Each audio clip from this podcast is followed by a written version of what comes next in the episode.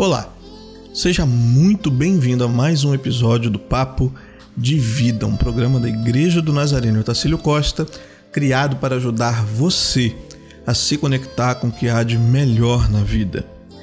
Na versão podcast do Papo de Vida, trazemos breves reflexões para o seu dia a dia com Deus.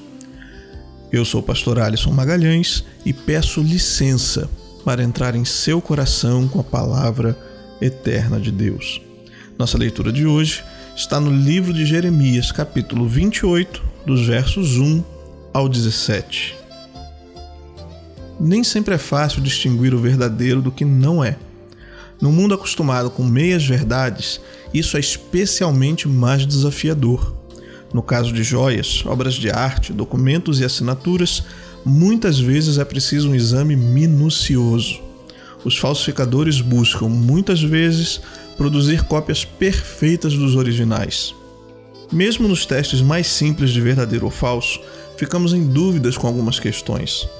Se na vida já é assim, o que dizer quanto às mensagens daqueles que se dizem enviados pelo Senhor?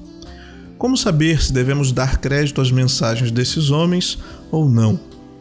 No texto de hoje, temos dois profetas, um verdadeiro e um falso seus contemporâneos deram crédito à mensagem mais suave ou mais fácil de ser ouvida, a que dizia que a situação difícil em que eles estavam vivendo acabaria dentro de dois anos com a vitória dos judeus sobre o inimigo.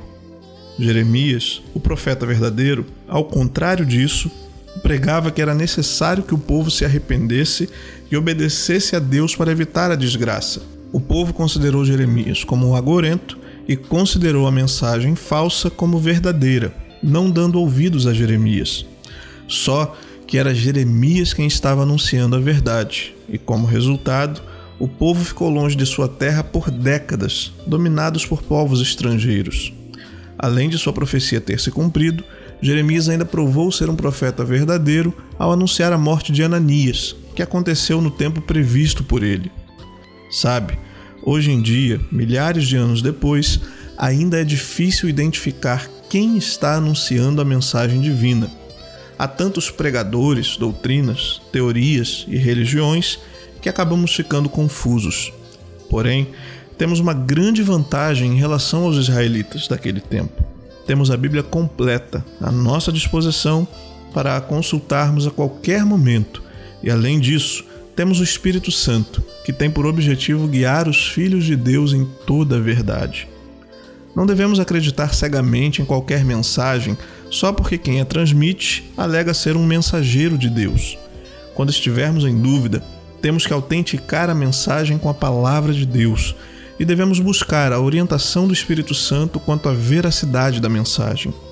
São esses dois elementos que nos protegem de sermos enganados por aproveitadores e manipuladores que, embora aleguem estar falando em nome de Deus, estão apenas tentando nos manipular para obterem algum tipo de vantagem.